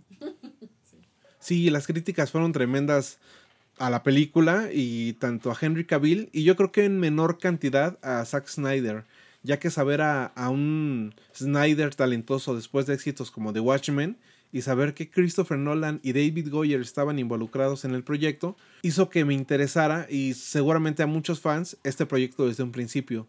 Recordemos que fue Nolan y Goyer quienes tuvieron la idea de este proyecto del hombre de acero mientras grababan The Dark Knight Rises. Ellos vendieron la idea a Warner y estos aceptaron con la condición de que Nolan se hiciera cargo del proyecto. Nolan dice que no como director, pero sí como productor, y es ahí cuando buscan a alguien para dirigir este proyecto y el resultado es el señor Zack Snyder. Y bueno, retomando este tema del hombre de acero y que no a todos gustó, creo que el punto medular en este último tema es cuando hay una parte en la película donde se debe tomar una decisión y termina tomando la menos purista, la menos Superman de Christopher Reeve. Y esto dividió mucho al fandom. No quiero detallar la escena por tema de spoilers, pero justo ocurrió lo mismo con el Batman de Ben Affleck. Al denotar asesinatos por su parte, sabemos que toda la gente tiene en su cabeza esta regla no escrita de que Batman no mata, aunque sabemos que no siempre ha sido así, y verlo haciéndolo a muchos los echa para atrás. Fer. Pues nada más como dato cultural, Batman en sus inicios incluso cargaba una pistola y mataba gente, o sea si la gente que diga ahí purista, no. Desde el principio Batman en sus años, en sus primeros años, cargaba una pistola y, y sí mataba a la gente, ¿no? Así como que no, no creo que se hayan este, espantado tanto. Bueno, las, las personas que, que realmente leen los cómics de antaño, ¿no? O sea, incluso las nuevas generaciones eh, han visto que Batman es bastante oscuro, ¿no? O sea, que puede llegar a ese punto y le ha llegado en dos, tres este, circunstancias, pero pues sí es más bien como bajita la, la tenaza, ¿no? Incluso hasta Superman, en una saga mató a 150 mil personas en Apocalypse y no supo nada porque Darkseid le lavó el cerebro. O sea, digamos que sí hay tendencias oscuras que a veces, digamos que sí, sí pueden matar, si son así de oscuros. No, no es que mucha gente sí los conoce más bien como tú dices, como los puristas y no llegan a, transgredir esta línea porque son superhéroes, ¿no? O sea, es como el, el sueño americano, por decirlo así, pero si hay dos, tres detalles. Incluso el, el como bien, bien lo comentas, pero o los orígenes de Batman, pues son como él, bastante sombríos. E incluso en la película de Batman eh, vs. Superman, la parte está en cuanto Ben Affleck le comenta a este mm, Alfred, donde le dice que siempre que son criminales, que siempre han sido criminales. La verdad a mí esa parte me saltó muchísimo cuando, cuando vimos la película, incluso fue lo primero que le comenté a Rodrigo cuando salimos de verla. Me impactó ver que tal cual el personaje admite que son criminales, eh, hablo de Alfred y de cuando en películas anteriores pues viene manejando esta moral, ¿no? Como de, de ser el, el héroe de bajo perfil. Y bajo perfil me refiero a, pues como no tiene superpoderes, pues con sus medios eh, y métodos ingeniosos logra su, objetivo, pero el que tal cual un personaje, eh, en teoría un héroe, declare que es un criminal, sí genera un poco de ruido. Sí, claro, esta dualidad moral que los directores, productores y escritores llegan a impregnar en nuestros personajes, llamémoslo Batman o Superman, son maravillosos. No entiendo cómo de pronto eh, la gente quiere algo un poquito más digerible y no este tipo de películas. Pero bueno, continuando con la historia, se estrena la película del hombre de acero y a pesar de ser un éxito en su primer fin de semana, la película no es el éxito esperado. A nivel mundial recaudó 668 millones de dólares, lo cual representó un retorno de inversión del 8%, muy poco para los inversionistas por supuesto, y es por eso que se enfocan a tratar de impactar al fan con Batman v Superman, como precuela de la Liga de la Justicia. Tengo entendido que no tenían planeado sacar este as bajo la manga tan rápido, pero lo creen necesario para poder absorber la atención del fan. La siguiente página de esta historia ya involucra al Snyder Cut, cuando en octubre 16 del 2016 Snyder publicó que el rodaje de la Liga de la Justicia había concluido, es decir, la parte más importante estaba concluida y si habían detalles que agregar lo harían en la postproducción y repito, detalles nada más. Según el mismo Snyder, el 15 de diciembre del 2016 inicia la postproducción y ahí fue hasta marzo 19 del 2017 aproximadamente cuando el director anunciaba la recta final de su famoso corte. Es decir, hasta este momento no existe ningún corte final y también hasta este momento lo podemos considerar dentro del proyecto. Siguiendo la cronología de esta historia, al día siguiente, es decir, marzo 20, lamentablemente ocurre lo de el suicidio de la hija del señor Snyder y esto obviamente afecta en la finalización de la postproducción y no fue hasta mayo 22 del 2017 cuando Snyder y su esposa Deborah hacen oficial su salida del proyecto para obviamente dedicarse a su familia por la tragedia mencionada. Justo en esta parte de la historia es donde entra en la ecuación el señor Josh Whedon, junto con la petición de Warner de bajar el tono serio de la película y aligerarlo para que fuera de consumo masivo, de consumo familiar, tipo Marvel, aunque nadie en Warner lo haya dicho en voz alta. Todo esto por las críticas recibidas en Batman v Superman, que por cierto desde ese entonces Snyder ya estaba inconforme con los cortes finales de Warner y también recordemos que esta película tuvo su versión extendida, la Ultimate Edition, la cual sí mejoró las críticas de expertos y del fan mismo, ¿no? Se dice que le aplaudieron de pie los ejecutivos de Warner cuando tuvieron oportunidad de verla por primera vez. Sin embargo, tuvieron ese miedo de la duración y fue cuando pidieron acortarla, dañando mucho a los personajes y a la historia en sí misma. El ingreso de Batman v Superman fue de 873 millones de dólares a nivel mundial y el retorno de inversión sí fue eh, mejor que El Hombre de Acero, pero nuevamente no llega a los estándares ni números deseados pensando en que estamos hablando del tridente más famoso de la historia de superhéroes. Otro dato de Batman v Superman es que gracias a la no aceptación de Warner pasaron a perjudicar a películas como Escuadrón Suicida. Muchos recordarán a este villano Sucubo, hermano de Enchantress de Escuadrón Suicida, pues la idea original era que Steppenwolf fuera el jefe final de esta cinta y los villanos convertidos en realidad serían una especie de parademonios. ¿Se imaginan lo que hubiera sido tener estos tintes de Darkseid desde Escuadrón Suicida?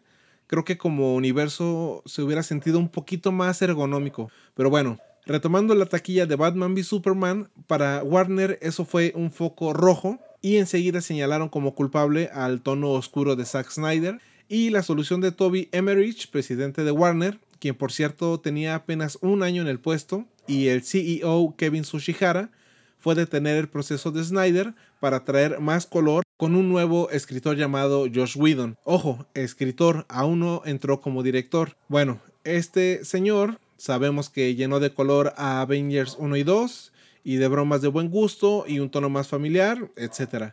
A todo el equipo de la Liga de la Justicia les salta mucho esta decisión pero a Warner no le interesa mucho ya que querían un producto como los fans lo estaban pidiendo. Recordemos que como parte del marketing, Warner organizó varias exhibiciones con la prensa de distintos países para mostrar el nuevo tono y dejar muy en claro que la oscuridad se había ido.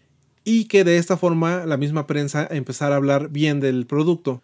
Regresando a Whedon, muchos fans, los otros fans pro oscuridad, estábamos algo inquietos por la posibilidad de que este director marvelizara a la Liga de la Justicia, cosa que me parece en algún punto terminó ocurriendo.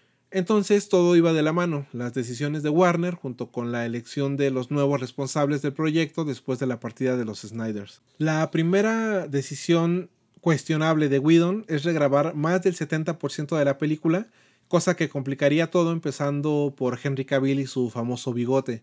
Sabemos que para este entonces Cavill ya estaba en el proyecto de Misión Imposible cuando Whedon lo requirió y por contrato Cavill no podía quitarse ese bigote. Entonces todas las burlas por los pésimos efectos fueron provocados por las decisiones de Warner, pero quizá no de Whedon, ya que se comenta que él mismo pidió a Warner aplazar el estreno para hacer un producto mejor. Y obviamente le negaron la petición, Recordemos que a Warner le urgía estrenar la Liga de la Justicia en el 2017, ya que para el 2018 sería propiedad de ATT. y obviamente no querían que el retorno de inversión se lo quedara ATT. Se mencionaba que rodarían varias cabezas con la fusión de estas empresas y estas cabezas importantes no recibirían sus bonos de estrenarse la película en el 2018. Entonces fungieron un poquito como ciertos gobiernos que antes de ceder el poder tratan de quedarse con el mayor billete posible. La siguiente decisión cuestionable de Warner fue pedir a Whedon que el corte final durara solo dos horas, cuando previamente Whedon estaba haciendo magia para empatar los cortes de Snyder más sus cortes en la película. La indicación fue hecha para que hubieran más exhibiciones en los cines durante el día. Los ejecutivos decían que Batman v Superman, de haber durado solo dos horas, hubieran recaudado mucho más dinero.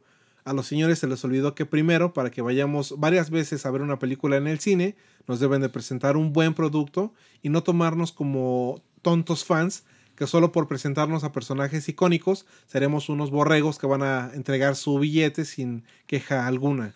Bueno, el resultado de la Liga de la Justicia es que en taquilla recauda 658 millones de dólares con un presupuesto de 300 millones de dólares más 150 millones de dólares por publicidad, dando como retorno de inversión menos 65%.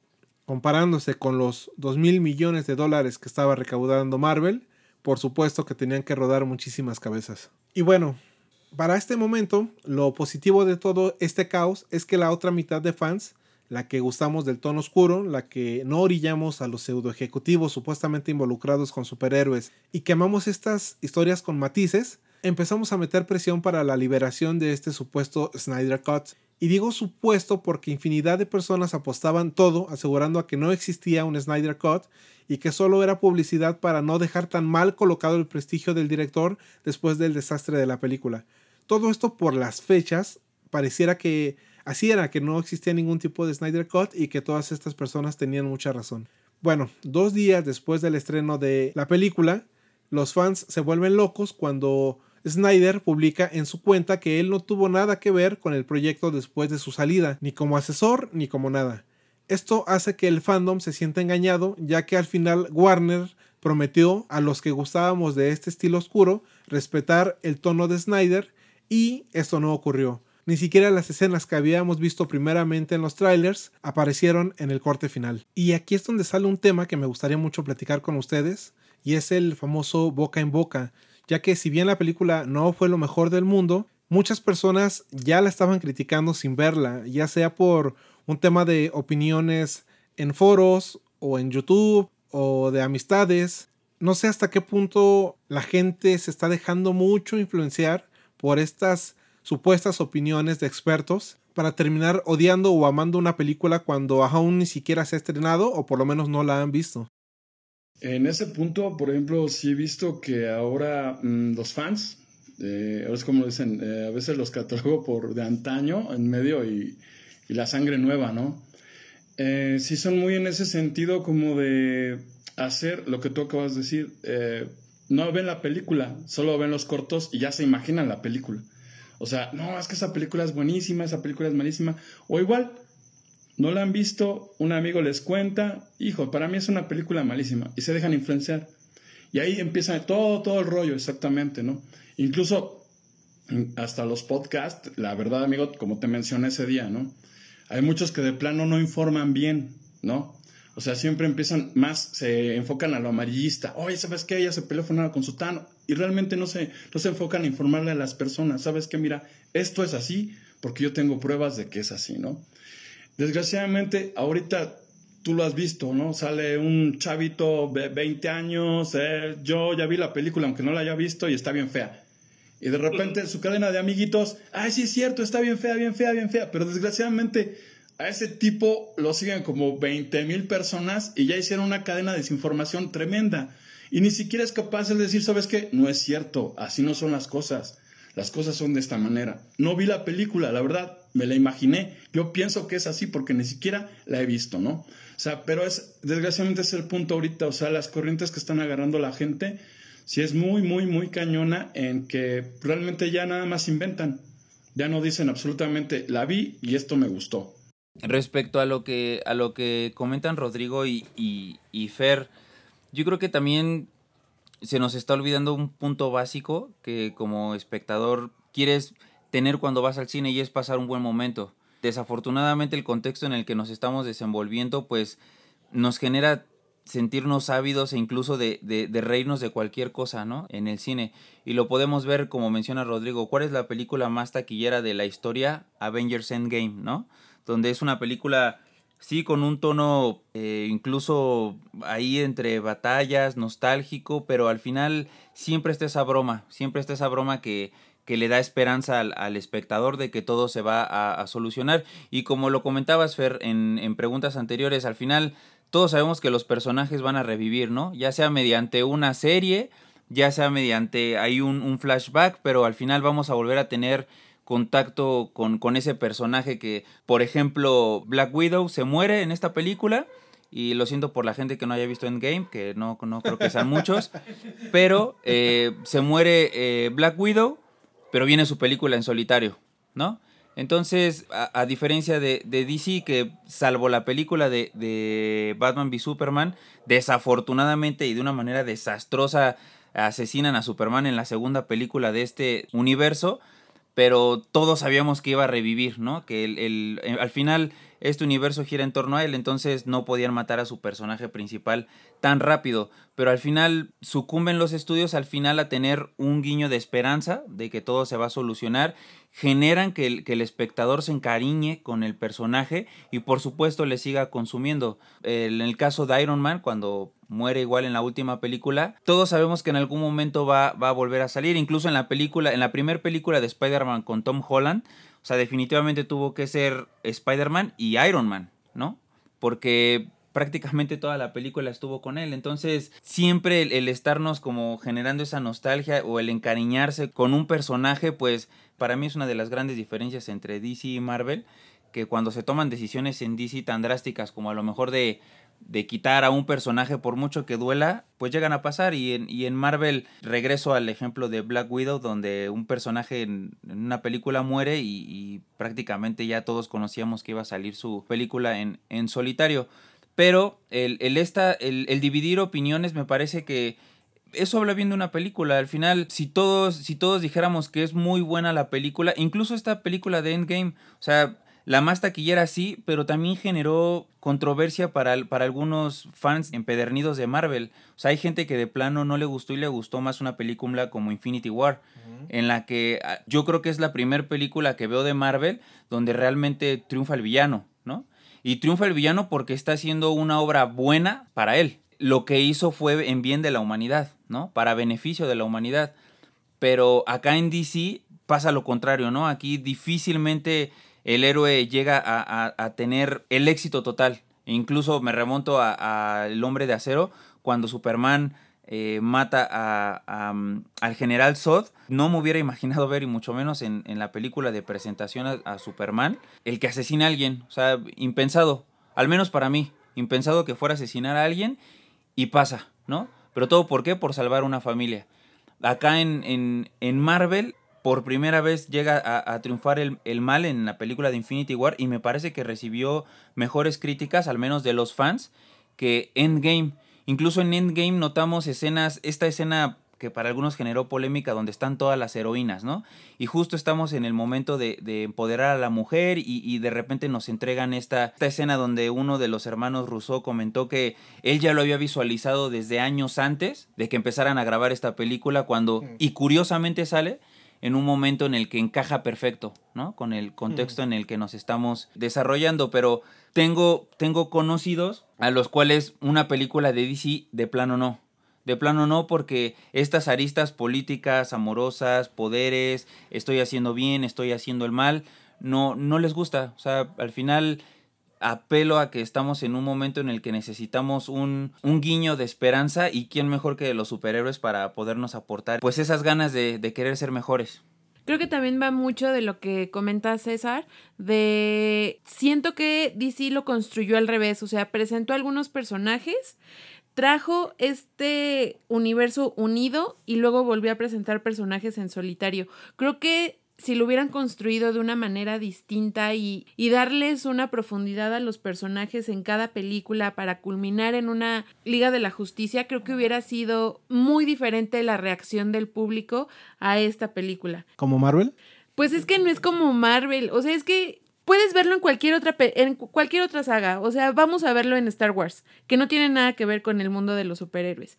Hay muchas películas que nos van presentando o nos van creando una expectativa, por ejemplo, las tres primeras de Star Wars nos crean una expectativa de, de Darth Vader y realmente las siguientes tres lo vemos en todo su esplendor cometiendo todas estas decisiones y, y, la guerra entre el imperio y los Jedi y todo esto.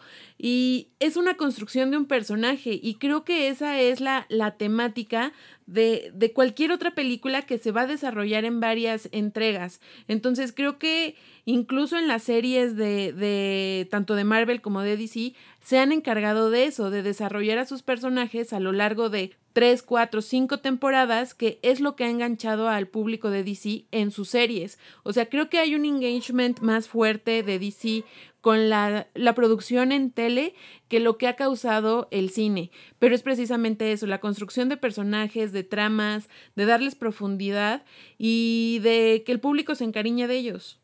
Sí, digo, sí te doy la razón porque muchos de, de mis conocidos de ceitas aman las series yo no puedo. No, no, no, me, no me puedo enganchar. Intenté ver Supergirl eh, y a los cinco capítulos lo dejé de ver. Flash, se me hace un Flash bastante luminoso, el de la serie. Creo que me cae bien nada más de verlo, pero no sé, tampoco, tampoco lo, lo pude hacer. De hecho, bueno, el último proyecto que se hizo de las, de las series de televisión fue lo de Crisis en las Tierras Infinitas, me parece. Y ahí unificaron lo que fue el universo del cine con el de las series de TV. De hecho, hay un, no sé si lo has visto, donde se checan los dos Flash.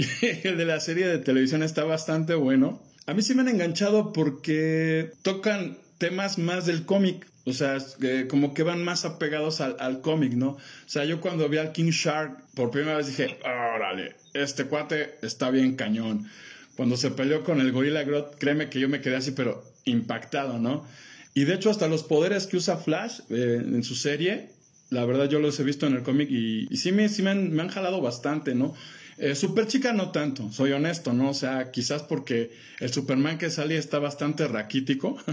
es así como de, chale, ya agarramos este cuate, a ver, tú ven, ponte el traje de Superman y dale, ¿no? Green Arrow mm, no me gustó mucho porque lo mezclaron con Batman, ¿sabes? O sea, eh, Green Arrow no, no es tan oscuro, no es tan así de, le fallaste a la ciudad y te voy a matar. No, no, no. O sea, como que intentaron hacer esa mezcla entre Batman y, y, Green Arrow y no, no me gustó la verdad, ¿no? Eh, las otras, la verdad, sí hay, ni hablo porque si no, no, no he visto ninguna de las otras, la verdad. Pero lo que es Flash, mira, lo que es de cada quien, sí, sí, sí me gustó bastante, amigo. Pues desgraciadamente es como dicen, ¿no? Mm, las, las series de Marvel no han tenido mucho éxito, la han intentado, intentado, intentado y yo no he visto que realmente despegue una serie, ¿no? O sea, una buena serie. Incluso hasta con, con, las películas animadas, o sea, lo que es DC se le lleva de calle a, a, a, Marvel, ¿no? O sea, los trapea hasta con las series animadas, las, las películas animadas.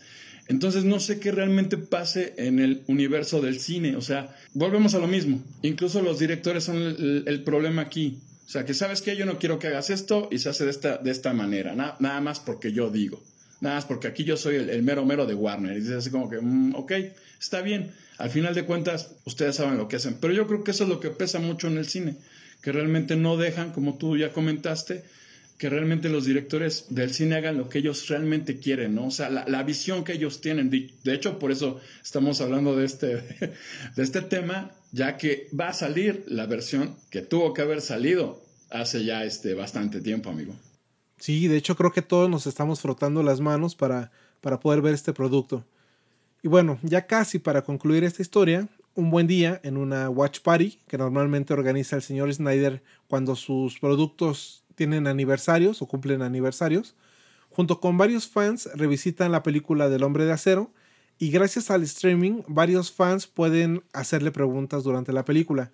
Una de estas preguntas llega al final tocando el tema de si habría o no un Snyder Cut Y bueno, después de platicar el señor Snyder varios minutos con Henry Cavill, que por cierto también estaba en esta Watch Party, de pronto coloca en su pantalla el póster oficial del Snyder Cut, haciendo gritar a todos los fans.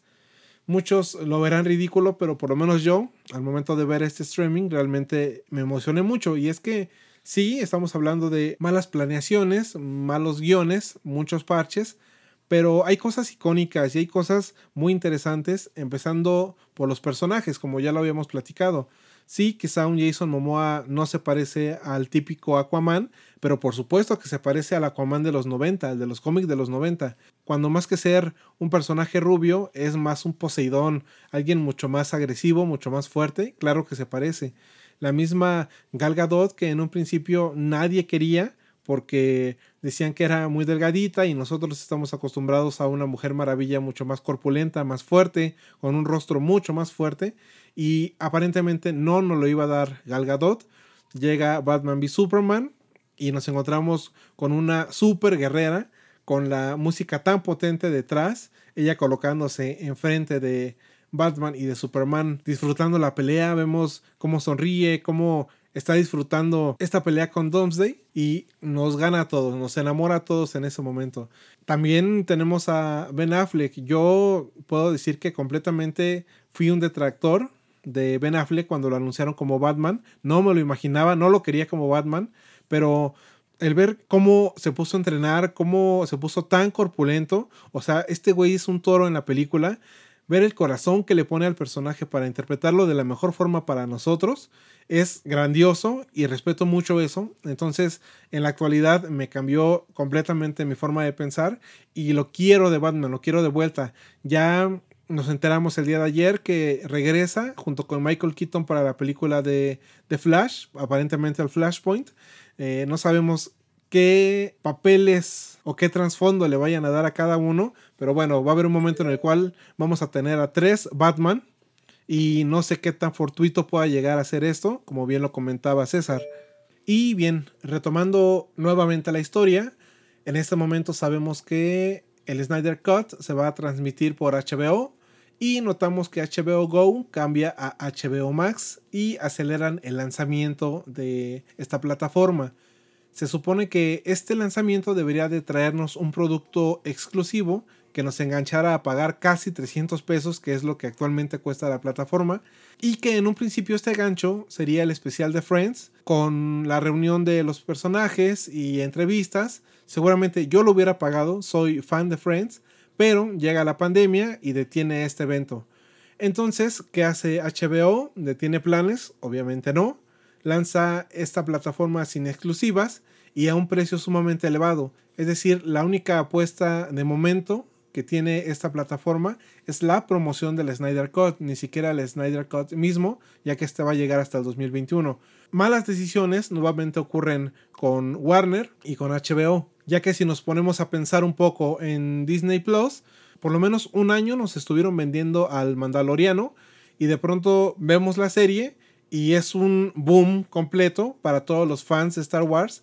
Y en ese momento digo, si ese es el plan de Disney y si ese es el corazón que le van a poner a sus productos, por supuesto que voy a comprarlo para ver incluso hasta el Soldado del Invierno y Falcon, que les soy muy honesto, no tengo muchas ganas de verlo porque no me atraen los personajes, pero si van a meterle esta producción, por supuesto que voy a pagar por ello. Y bien, creo que dependiendo del resultado de este Snyder Cut, van a depender muchísimas cosas. Creo que se podrían retomar proyectos Quizá podríamos ver un Hombre de Acero 2, que ya la tenían pensada, pero bueno, todo esto se detuvo. Creo que mucho de esto va a depender de lo que veamos en, en la DC Fandom, que previo a este evento ya se han dejado ver imágenes, ya ha habido mucha información, y creo que sobre el Snyder Cut, que ya lo tenemos completamente saturado en la cabeza, lo que más me ha llamado la atención son las imágenes de, Batman con Robert Pattinson.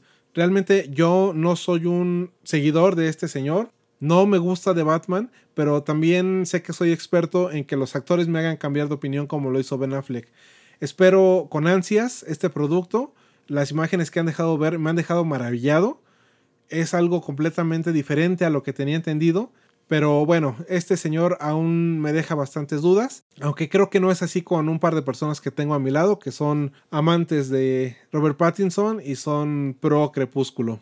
Sí, sí, definitivamente Robert Pattinson. Eh, todos lo recordamos por su, por su pasado en la saga de, de, Crepúsculo, pero la verdad es que tiene proyectos independientes bastante, bastante buenos. Incluso la actuación que tuvo con William Defoe en la película del Faro me pareció increíble. O sea, creo que él al ponerse este reto de no encasillarse en el papel de Edward Cullen, realmente ha tenido proyectos del llamado eh, cine de arte muy buenos, muy muy buenos. Y la verdad me parece que eh, ya ahora con el trabajo físico que le, que le ordenaron y que ejecutó aparentemente a la perfección, incluso hubo un tiempo en el que se detuvo, perdón, el rodaje de la película de Batman porque eh, Robert Pattinson no daba el peso para aportar el, traje del, del, superhéroe. Ya tuvo mucho mayor disciplina Robert Pattinson para obtener el físico deseado y me parece que sin duda es una película que genera muchísimo interés y sobre todo por el reparto que rodea a, Robert Pattinson en esta nueva versión del murciélago, que insisto, me parece que esto puede ser contraproducente para DC, el tener tantas versiones del mismo personaje puede ser complicado, lo mismo ha pasado eh, haciendo un poco la comparación odiosa con, con Marvel en el aspecto de Spider-Man, cuántas veces nos han contado la historia. Esperemos que ahora el de Tom Holland, que ha tenido buena aceptación por los fans, sea el, definitivo. Y me parece que esa es la idea, el contratar a un actor joven que le dé para interpretar al personaje durante muchos años. Pero el que haya un personaje interpretado por varios actores y al mismo tiempo, híjole, me parece que, va a ser un, poco complicado. Y me atrevo a traer a la, a la, conversación una película que me parece ha sido de las mejores de DC, que me refiero a The Joker.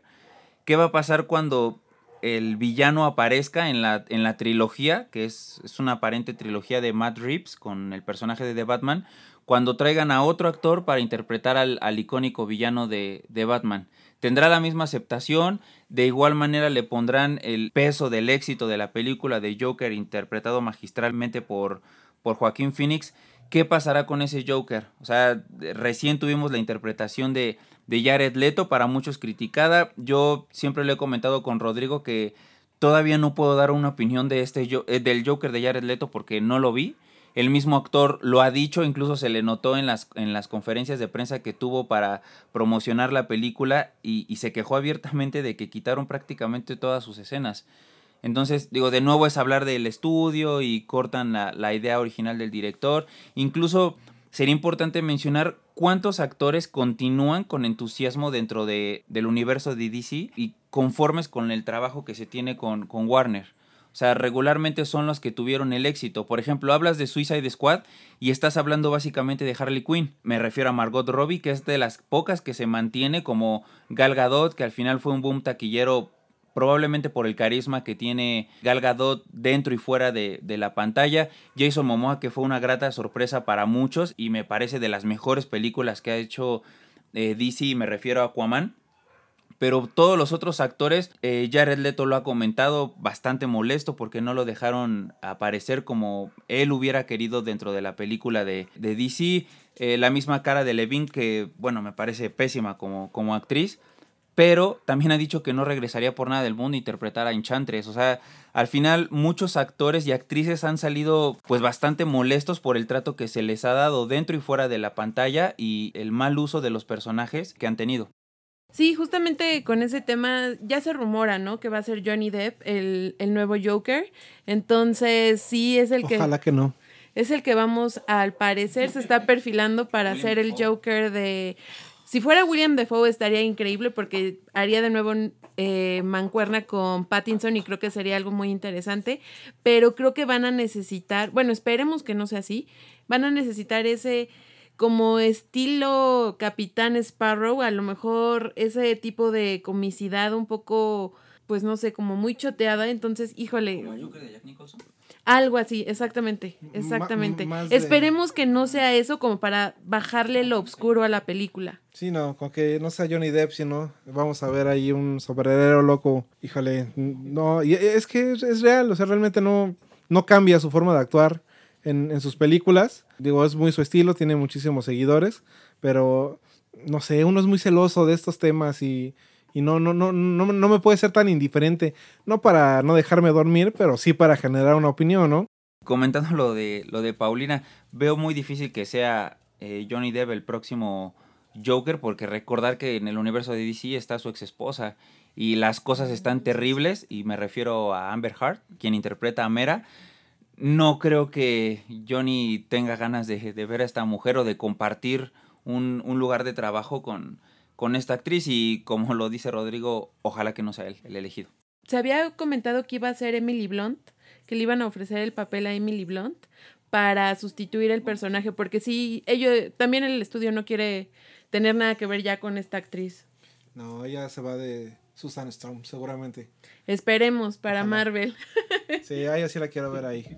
Y bueno, conclusiones de toda esta aventura y esta travesía llamada Snyder Cut, Paulina. Pues ha sido un placer platicar con nuestros invitados en este podcast y debatir de esta película que pues es muy esperada, ya sea para bien o para mal, para, para sacar conclusiones de ella. Sí, sí estamos eh, ansiosos de saber qué va a ser, ¿no? Porque también mucho se ha comentado que puede que sea una película de cuatro horas, mucho también se ha dicho que puede estar dividida como en episodios, entonces pues ya lo que queremos saber es qué va a suceder, ¿no? Cómo nos la van a presentar, cuándo va a llegar a nuestras pantallas y tendremos que volver a juntar esta mesa redonda para platicar del después. Fer, Un placer haber estado con ustedes. Muchas gracias por la invitación. Este, verdad es que como dicen, vamos a esperar, como, como dice Pau, eh, ese Snyder Cut que me imagino va a estar fregón, pero igual ya hasta lo avientan en DVD. no, no es cierto. No, no, no, no, no, no, no hay que esperar tanto, no, no. Pero sí espero que la verdad sea, sea un buen hit porque sí ya lo, ya lo necesita DC, ya, ya necesita verdaderamente un hit en, en- en el- en el cine porque sí se lo está comiendo Marvel bien cañón. César. Pues agradecer la oportunidad de, de ahora platicar por este medio con, con ustedes. Siempre una charla entre amigos es, eh, es de lo mejor y, y- y por supuesto hablando de cine, pues mucho mejor aún.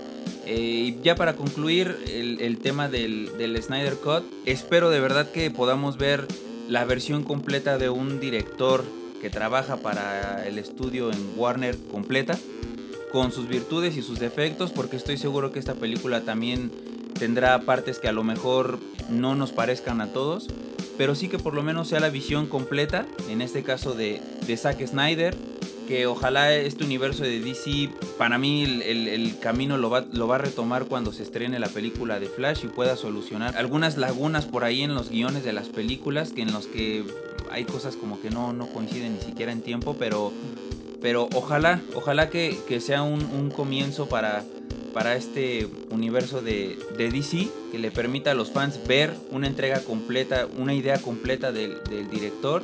Y por supuesto agradecerles a todos ustedes el favor de su, de su atención y espero que haya sido igual de placentera esta, esta conversación como lo resultó para mí aquí entre, entre amigos. Muy bien dicho, es todo un placer platicar entre amigos y después entre deseitas, porque a pesar de sus comentarios imparciales y sus buenos juicios, sé que sus corazones son deseitas. Bueno, el de Paulina no, ella ya se pronunció en contra de todo esto y no le importa que todo esto se vaya al carajo. Que quiera Johnny Depp y que... Es como la del podcast. Ajá, es- Sí, creo que siempre es bueno que DC dé de qué hablar. Es bueno que esté en el mapa. Y ya veremos qué nos ofrece mañana con la DC Fandom. Que, insisto, ya hubo filtraciones lo suficientemente fuertes como para que yo esté emocionado en este momento. No creo estar pegado todo el tiempo al evento, pero me estaré dando mis vueltas y estaré viendo en redes sociales qué, qué de importante ocurre. Quizá en muchas ocasiones no deberíamos de volvernos tan locos con todos estos temas, pero crecimos con ellos, eh, nos gustan muchísimo, los traemos en la sangre y el corazón, y es por eso que incluso estamos haciendo un podcast de este tema. Y por último, como bien comenta Pau, espero que nos podamos reunir en el 2021, ya que hayamos visualizado la película, para saber qué fue lo que nos ofreció. Algo tendremos que decir y alguien querrá escucharnos. Sin más, esto fue 70 milímetros en un especial del Snyder Cut. Adiós.